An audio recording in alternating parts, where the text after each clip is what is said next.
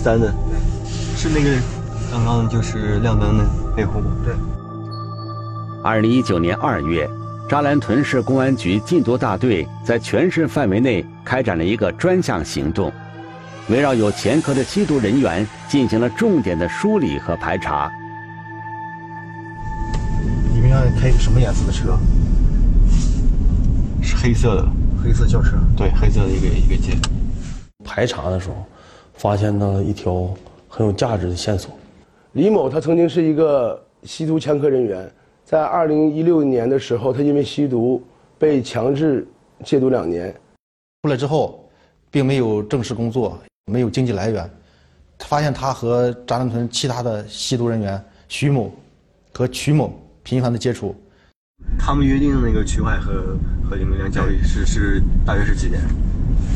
定的是他们定的晚上八点，李明亮已经在请你往这边走了，已经进小区了。那曲海稍后过来。对曲海在屋里，在屋里，他就在屋里了。对对。通过对大量信息进行研判，沙兰屯警方怀疑李某很可能又开始吸毒了。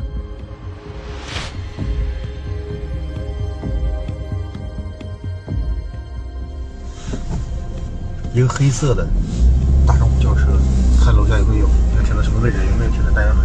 行行。那你先下去看一下这车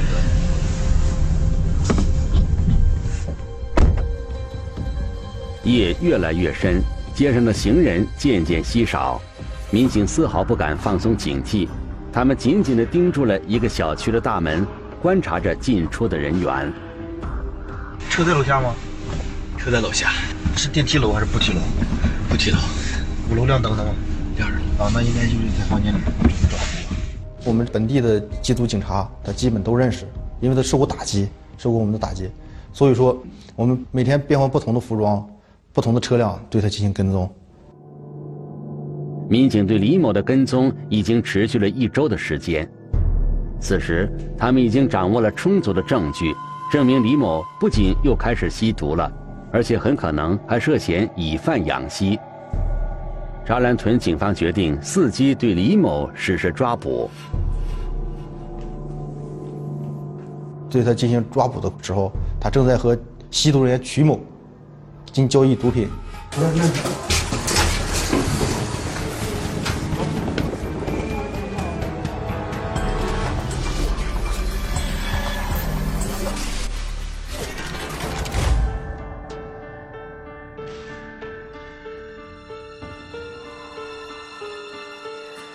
聚焦一线，直击现场。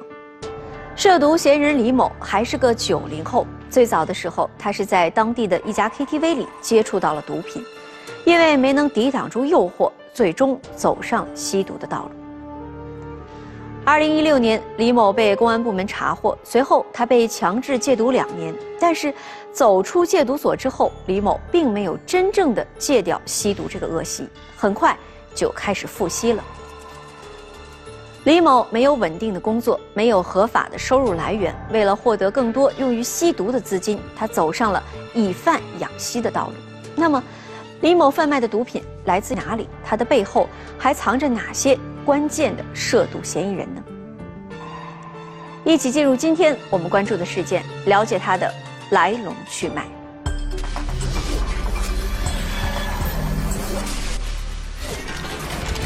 一名前科人员。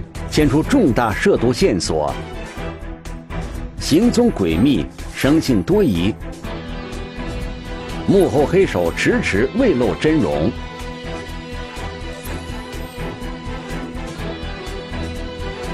跨省追击，潜伏观察，庞大制毒团伙浮出水面。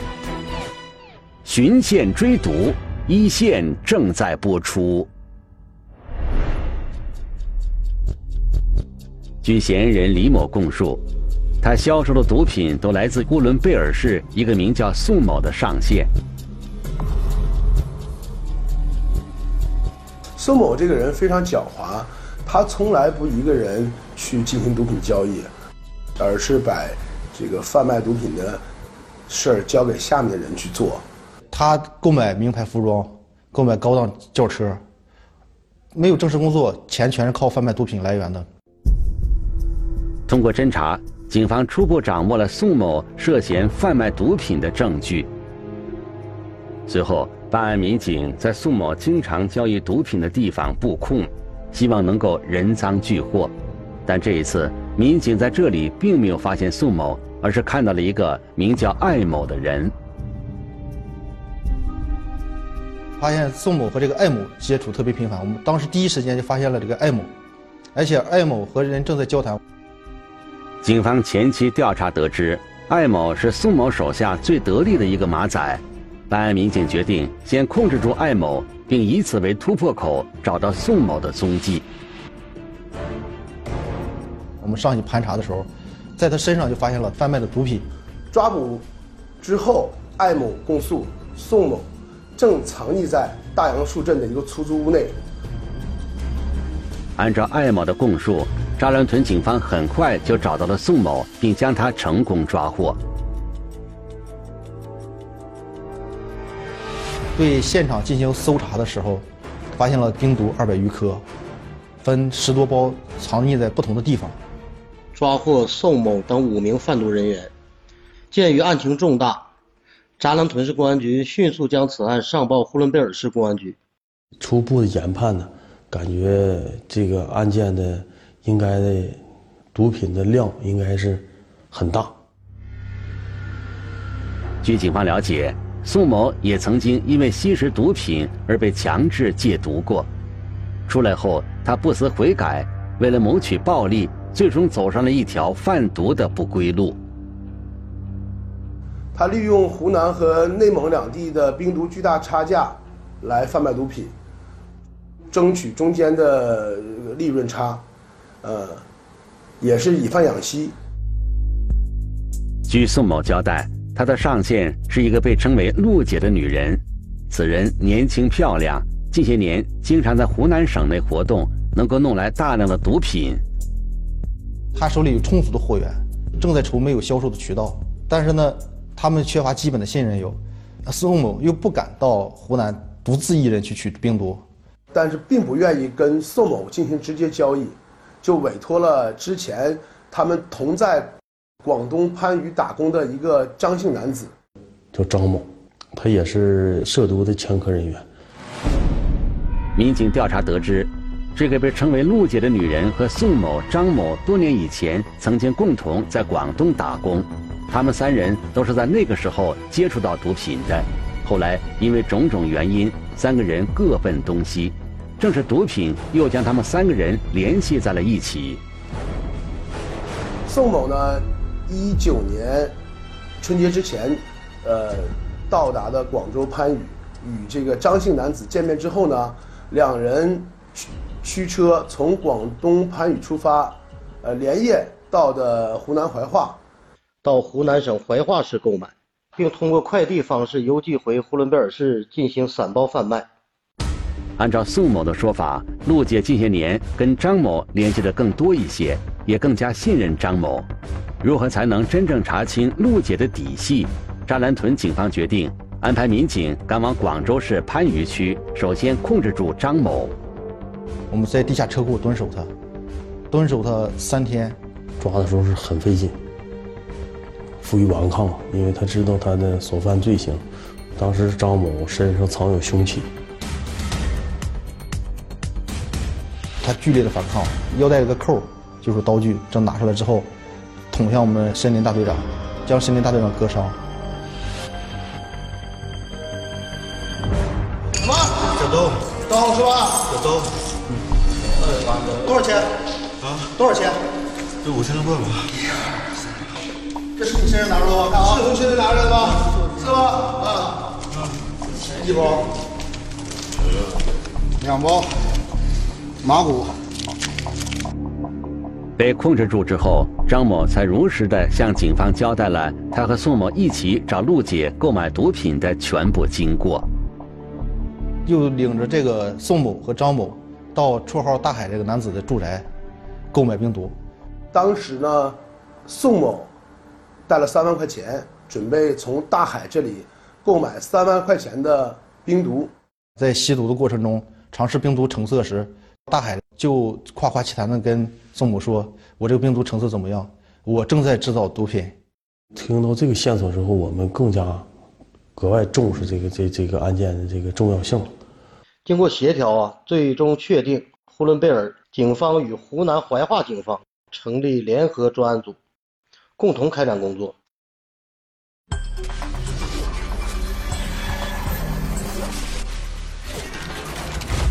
随着宋某和张某的落网，警方得知，在他们的背后还有一个涉嫌制毒的团伙。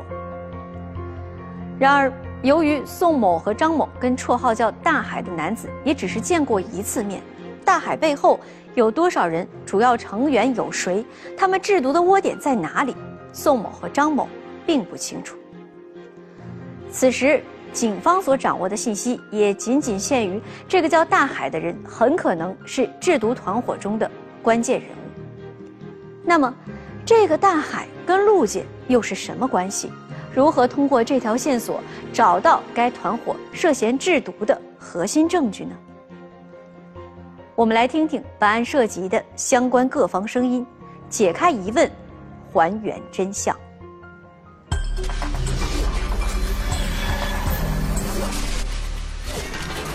细致查找关键人物踪迹难寻，转换思路，及时出手，终有突破。寻线追毒，一线继续播出。沙兰屯警方通过研判认为，宋某和张某对那个制毒团伙的底细了解甚少，那大海等人应该也不会料到宋某和张某已经落入了法网。专案组决定以宋某、张某在落网之前的行踪入手，细致查找大海等人的一切踪迹。他的毒品制造出来之后呢，销售给谁？呃，他的销售人员和下线的马仔都是谁？那他的制毒的原材料、制毒的工具在哪里制毒？制造什么毒品？毒品卖到哪里去了？他的资金来源我们一概都不清楚。有一段时间也是陷入了一个瓶颈，有一两个月吧，这个案件丝毫没有进展，大家也都非常焦急。大海的行踪经常变换，藏身之处又极其隐秘，办案民警一时无法找到他的踪迹。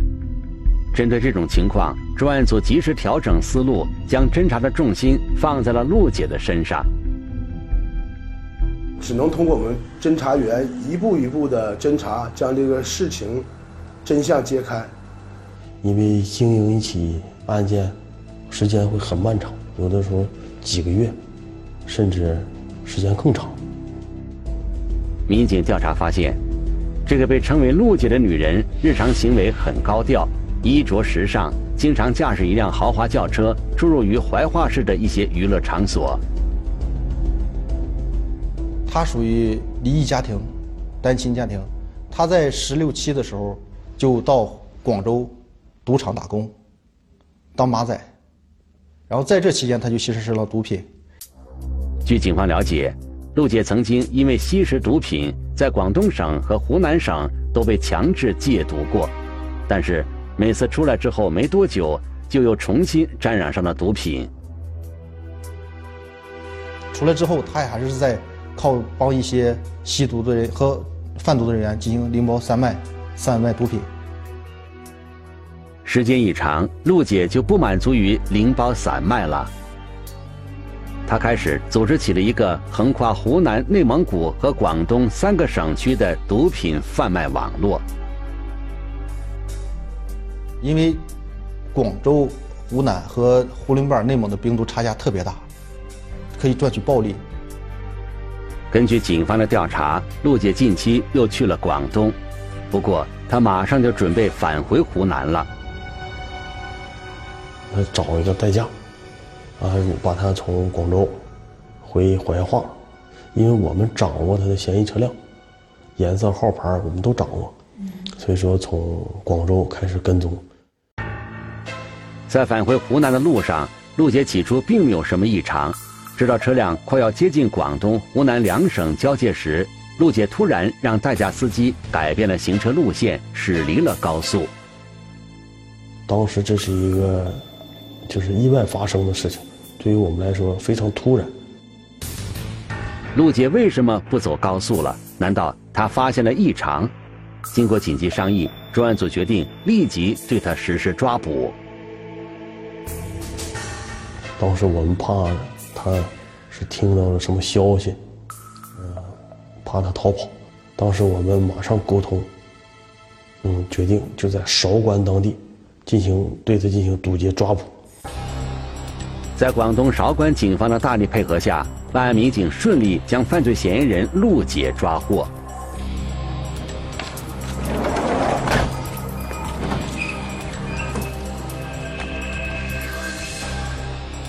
陆姐原名张璐，被扎兰屯警方抓获之后，她如实供述了自己贩卖毒品的相关事实，并跟警方证实，大海确实是在制造毒品，他本人贩卖的毒品都是来自于这个被称为“大海”的人。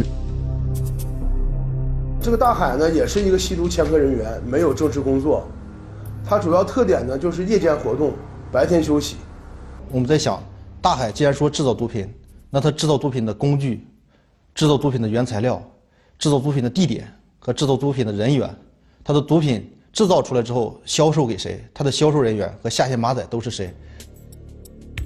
带着这些问题，民警再次审讯了张璐。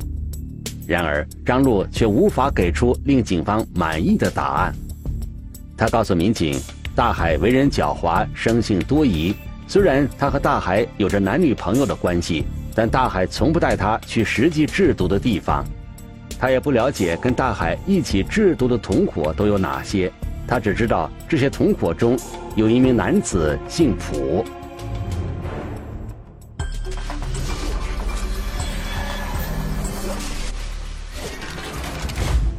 张璐落网了。虽然民警还没有彻底查清大海等人的组织架构，但是收获还是很大的。他们终于知道了大海此人的体貌特征和真实姓名。大海原名曹海，同样也是吸毒前科人员，被公安机关多次打击处理过。此时，办案民警意识到了一个问题：张璐是曹海的女朋友，那他的落网会不会惊动曹海呢？要知道。曹海是湖南怀化本地人，对当地的交通、地形等情况非常熟悉。而扎兰屯警方远道而来，如果曹海意识到情况不对，彻底隐藏了起来，那么接下来的侦查工作将会是困难重重。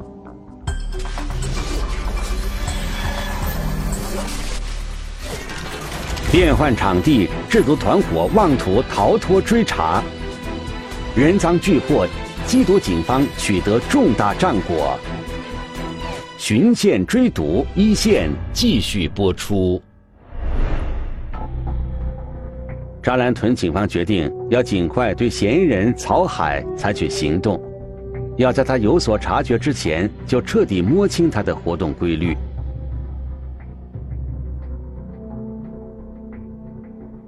前面那车是大海的车吗？是，车牌号是吧？对。现在往哪个方向行驶？他现在往西。西要出城区了，可能要找一个偏僻点的地方。因为当时我们怕惊动了嫌疑人，因为这个案子已经进行完一大半了。因为我们呢，如果要是说疏忽大意，导致的惊动这个嫌疑人，很容易这个案子就很容易前功尽弃。说一声，让他们下一组做准备，咱们先跟上。车里就他自己，看不清啊。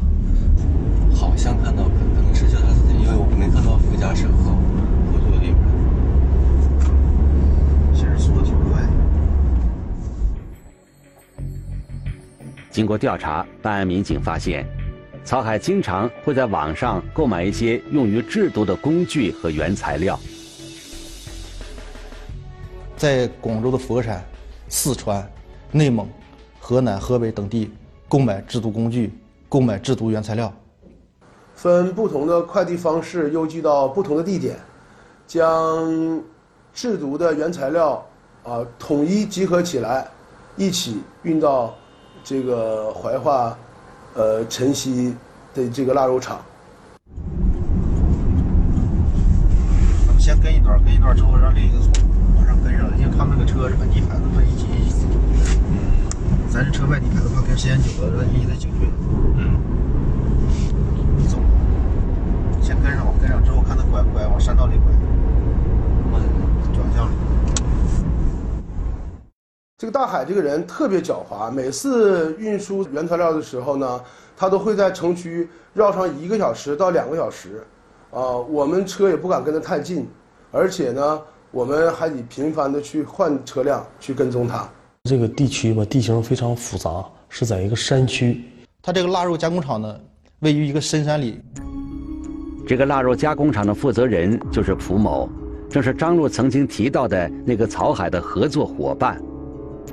这个腊肉厂的老板蒲某，他是因为做生意，呃，认识的这个曹海。他和大海认识之后，俩人共同商量要制造毒品，由大海出资，蒲呢出地方。蒲某的这个腊肉加工厂呢，就是他们的毒品的一个呃制造窝点。虽然民警高度怀疑这个腊肉加工厂就是曹海等人的制毒窝点，但是受制于当地的实际情况，警方无法直接展开证据搜集工作。这个村子非常非常的小，非常非常的小，就是说有外人一来，他们当地村民马上就会有察觉。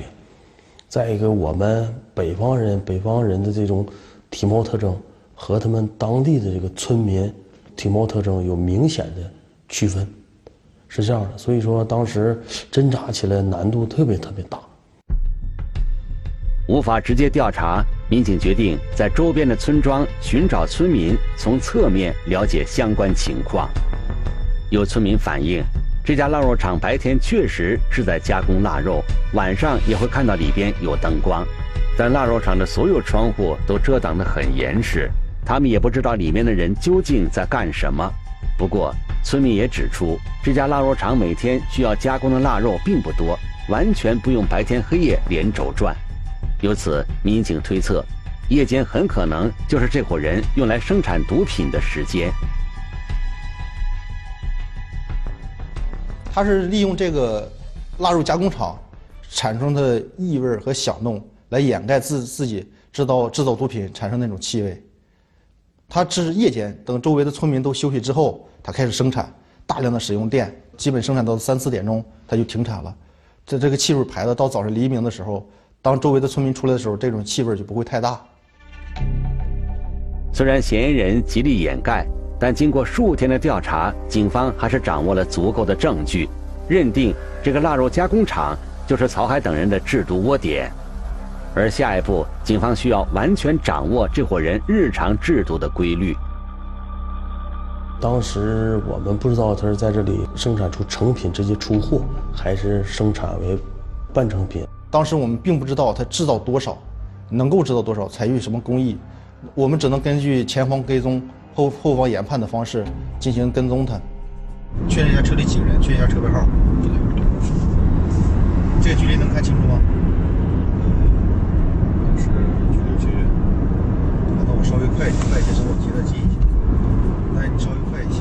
好嘞。怕跟近了把他惊着。他这个方向他应该是往加工厂方向走啊。一会儿看他进不进山区吧。有时他进入山区的时候，进入这个村的时候，只有一条通道。他在前面走的时候，我们在后面有时跟踪，都会间隔几百米，而而且有时还不敢开灯。跟踪呢，如果说跟踪稍微有点异异常的响动，我们会立马停止跟踪，立马撤出来。这肯定是去加工厂了。我咱把车灯关了，慢慢跟着走。行行，把车灯关了吧，因为这条路上已经没有多少车了，就就是咱们两个车。为了不引起曹海等人的注意，办案民警在腊肉加工厂对面的山头选了一个非常隐蔽的地方进行观察。我们会采采用望远镜来看，来观望他。二十四小时不间断的蹲守。呃，这个在前方这个这些呃蹲守的这些侦查员呢也是非常辛苦。呃，半个月吧，没日没夜，因为湖南它的天气夏天非常非常炎热，啊，气候对我们北方人非常不适合，潮湿炎热，通过调查，民警终于掌握了这伙嫌疑人日常制毒的规律。通过对原材料的初步估算，民警意识到这伙人一次制造出来的毒品将会是一个惊人的数量。这个量特别大，所以说我们感觉，呃，这个生产量不会小。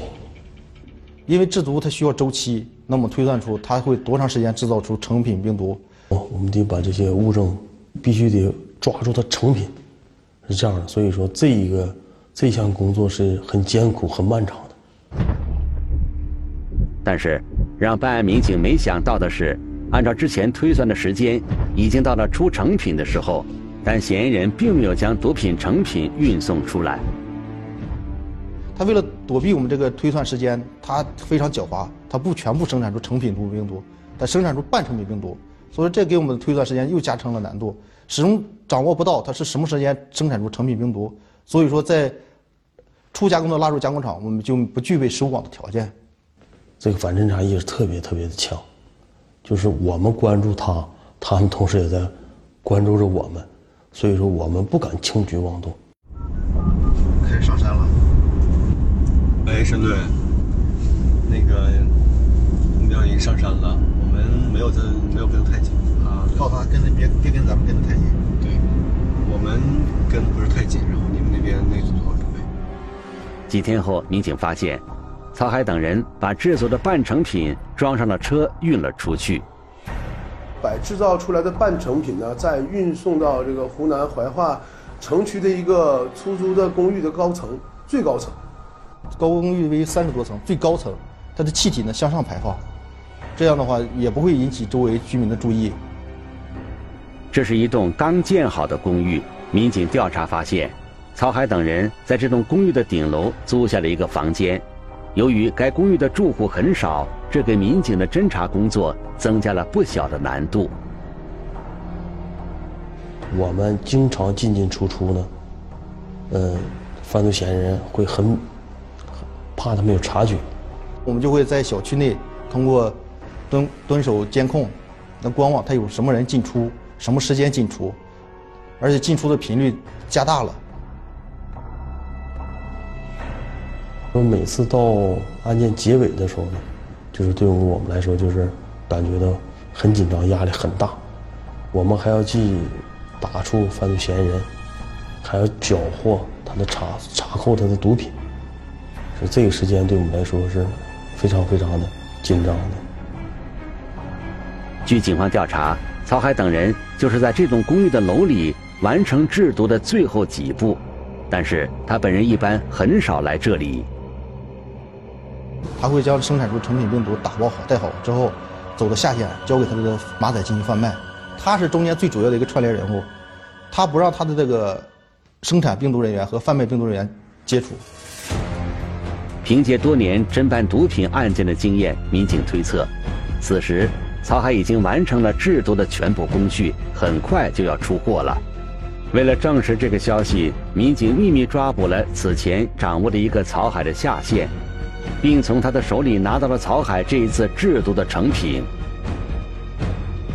知道这个毒品是来源于曹某，抓捕之后，把冰毒扣住之后，发现并不是毒品。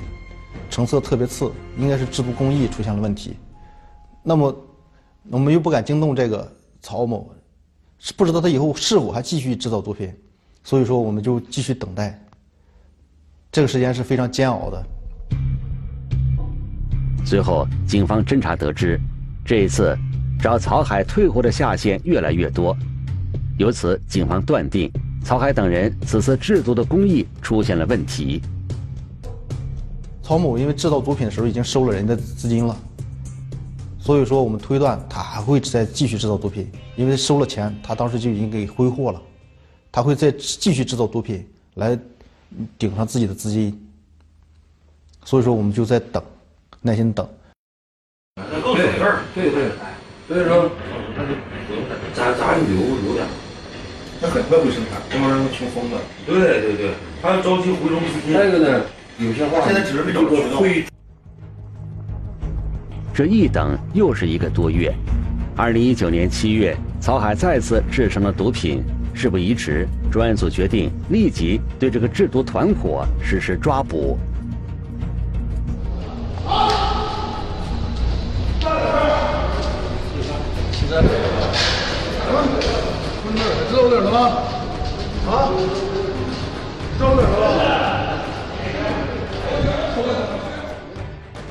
专案组在内蒙古呼伦贝尔市、湖南怀化市、广东广州市等多地对制贩毒团伙成员进行抓捕收网。在当日的晚十一时左右，曹某跟这个制毒师宁某二人出来吃饭的时候，啊，我们对其进行抓捕。呃，成功抓捕之后呢，在曹某的身上，当时也搜出来刀具，也搜出来的冰毒。当时在这个窝点搜查出来这个呃冰毒的成品四点三公斤。是零吗？现在是归零的啊！我先把它放上去。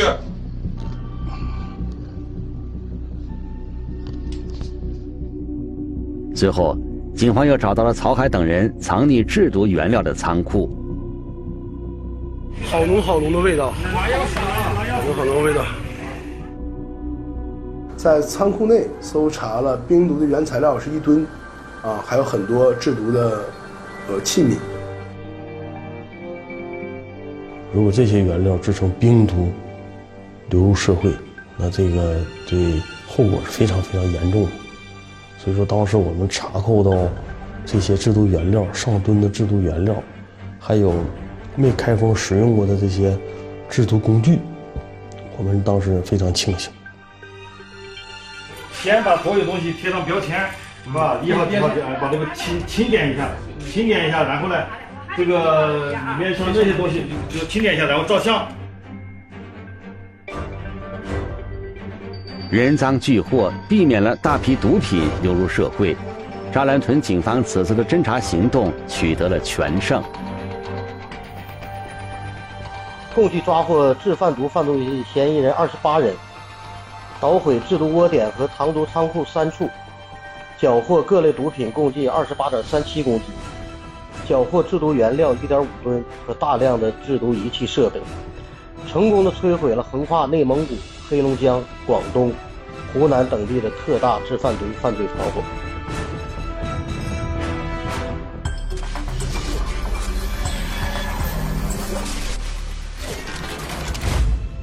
毒品不仅危害人们的身心健康，同样也给社会的和谐稳定带来了巨大威胁。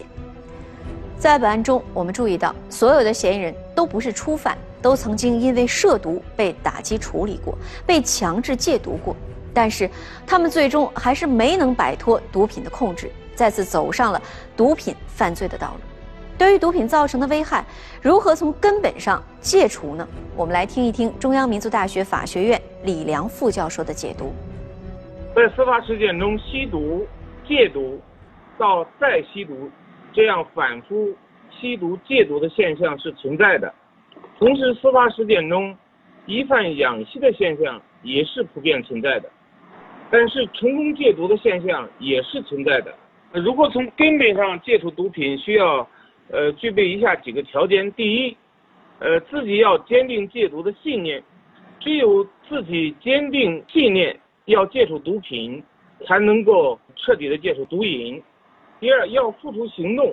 所谓要付出行动，就是要配合戒毒工作人员药物治疗和心理治疗。第三，要有家人的配合。关心和鼓励，有小的进步就要多表扬，这样让戒毒人员有动力和有希望。心瘾难戒，毒品的危害远远超出人体的承受极限，不能有任何的侥幸，妄图通过制毒来实现发财致富的梦想，同样也是死。远离毒品，珍爱生命，从根源入手，让毒品犯罪彻底失去存在的空间。